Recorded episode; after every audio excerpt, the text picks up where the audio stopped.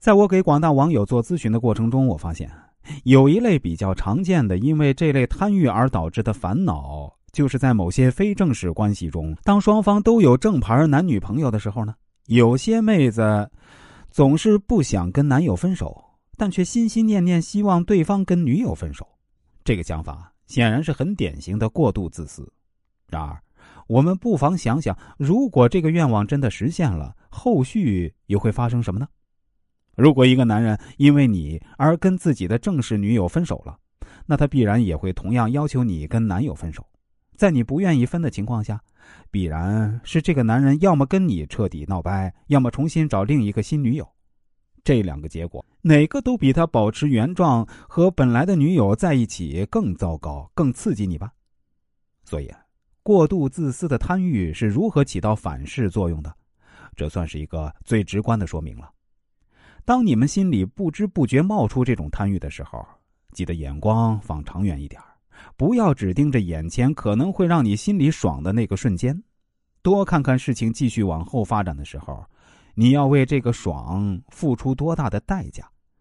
当然，如果你的财力或者权势地位能为对方提供不可替代的稀缺资源。对方可能会忍受这些不平等待遇，但这归根结底也仍然只是不同层面的等价交换而已。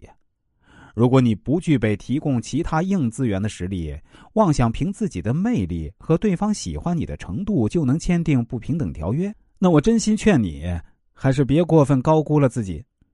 不过，男人在上头期呢，倒是往往会制造出神魂颠倒、啥都肯让着你的假象。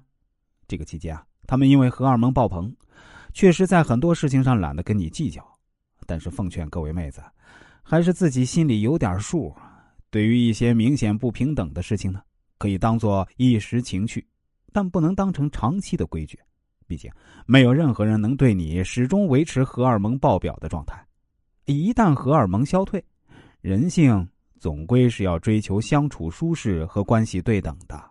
死揪着对方上头期的让步当硬道理，那对方下头的速度也会很快。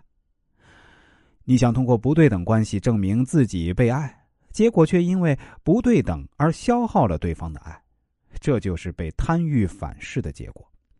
关于贪欲的话题啊，到这里啊也总结的差不多了。总之啊，想要一段美好的感情呢，有意识的约束和控制自己的欲望是很有必要的。当你的欲求范围超过合理限度越多，你得到的反而就会越少，失去的反而更多。知足知耻是一种人生的大智慧啊，希望每个妹子呢都能首先修炼好这一刻。